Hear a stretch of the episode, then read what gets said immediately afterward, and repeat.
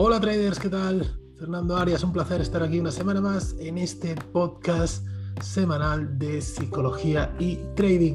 Y bueno, ya con muchísimas, muchísimas novedades, porque bueno, los que hayáis accedido al grupo de Telegram, ya sabéis que este lunes 1 de noviembre lanzamos Proyecto Trading, un proyecto revolucionario en el mundo de la formación en trading. Tendremos aulas en directo cada día de lunes a jueves, donde hablaremos de criptomonedas, hablaremos de trading, hablaremos de psicotrading, de acciones, corregiremos operativa, en fin, un montón de novedades, eh, aulas que podréis ver en directo, que podréis ver en diferido, que podréis interactuar, que podéis enviar vuestras preguntas, vuestros temas a tratar y todo ello solo por 20 euros al mes. ¿De acuerdo? Em, además, la primera semana al registrarte es totalmente gratis y por otro lado eh, también podéis daros de baja cuando queráis. Así que, eh, bueno, creemos que tanto Alberto como yo, sabéis que es un proyecto que lanzamos conjuntamente con Alberto Lezaun, eh, estamos muy ilusionados y la verdad confiamos en que va a ser un, éxito absoluto y de hecho eh, así está siendo en estos días previos al lanzamiento. Recibimos un montón de mensajes de cómo hay que hacerlo para registrarse, etcétera, etcétera. Bueno, pues hoy viernes eh, a través del grupo de Telegram tendréis toda la info y también lo dejamos aquí en las notas del episodio. Dicho esto, em, nos vemos el lunes, ¿vale? Y ahora empezamos ya con, el contenido del podcast. Y hoy vamos a hablar de algo interesante que es cuánto tiempo debemos dedicar al trading. Y es que establecer cuánto tiempo dedicar al trading es algo que puede marcar nuestro, nuestro desarrollo como traders, incluso nuestra vida personal. En otras ocasiones hemos hablado de que debemos enfocar el trading como un trabajo. Tanto es así que sabemos que es muy importante marcarse unos horarios operativos y complementarlos con tiempo para el estudio. El gran problema de la dedicación al trading es que todos queremos darle una prioridad máxima. Difícilmente creo que exista un trabajo en el que la gente empiece con tanta ilusión, con tanto esfuerzo. Si ya llevas tiempo en esto, pues sabrás que es muy duro, pero al inicio eso no te importa.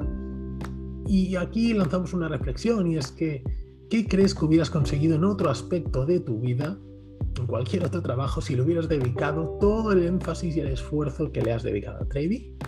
Bueno, pues realmente es una pregunta para reflexionar. Eh, debemos pensar que los mercados están abiertos 24 horas. Hay algunos que están abiertos 24 horas. Siempre hay algún mercado abierto, incluso los fines de semana, como es el mercado de criptomonedas. Y hay que ir con mucho cuidado porque el trading puede llegar a convertirse en una adicción. Precisamente por ello, hablaba anteriormente sobre cómo puede afectarnos esto en nuestra vida personal.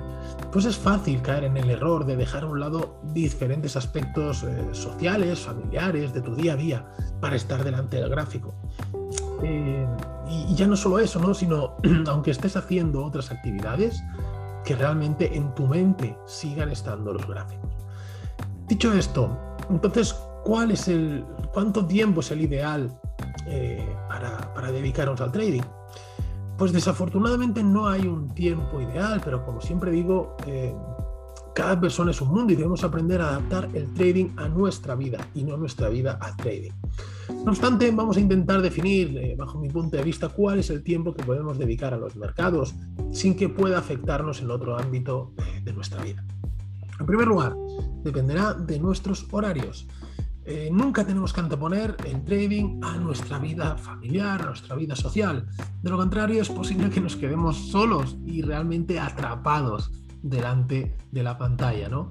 Eh, esto puede parecer muy obvio, pero en ocasiones no lo tenemos claro y en muchas de las sesiones de mentoring que hacemos son problemas que, detectamos, ¿no? esa relativa adicción que tenemos al trading.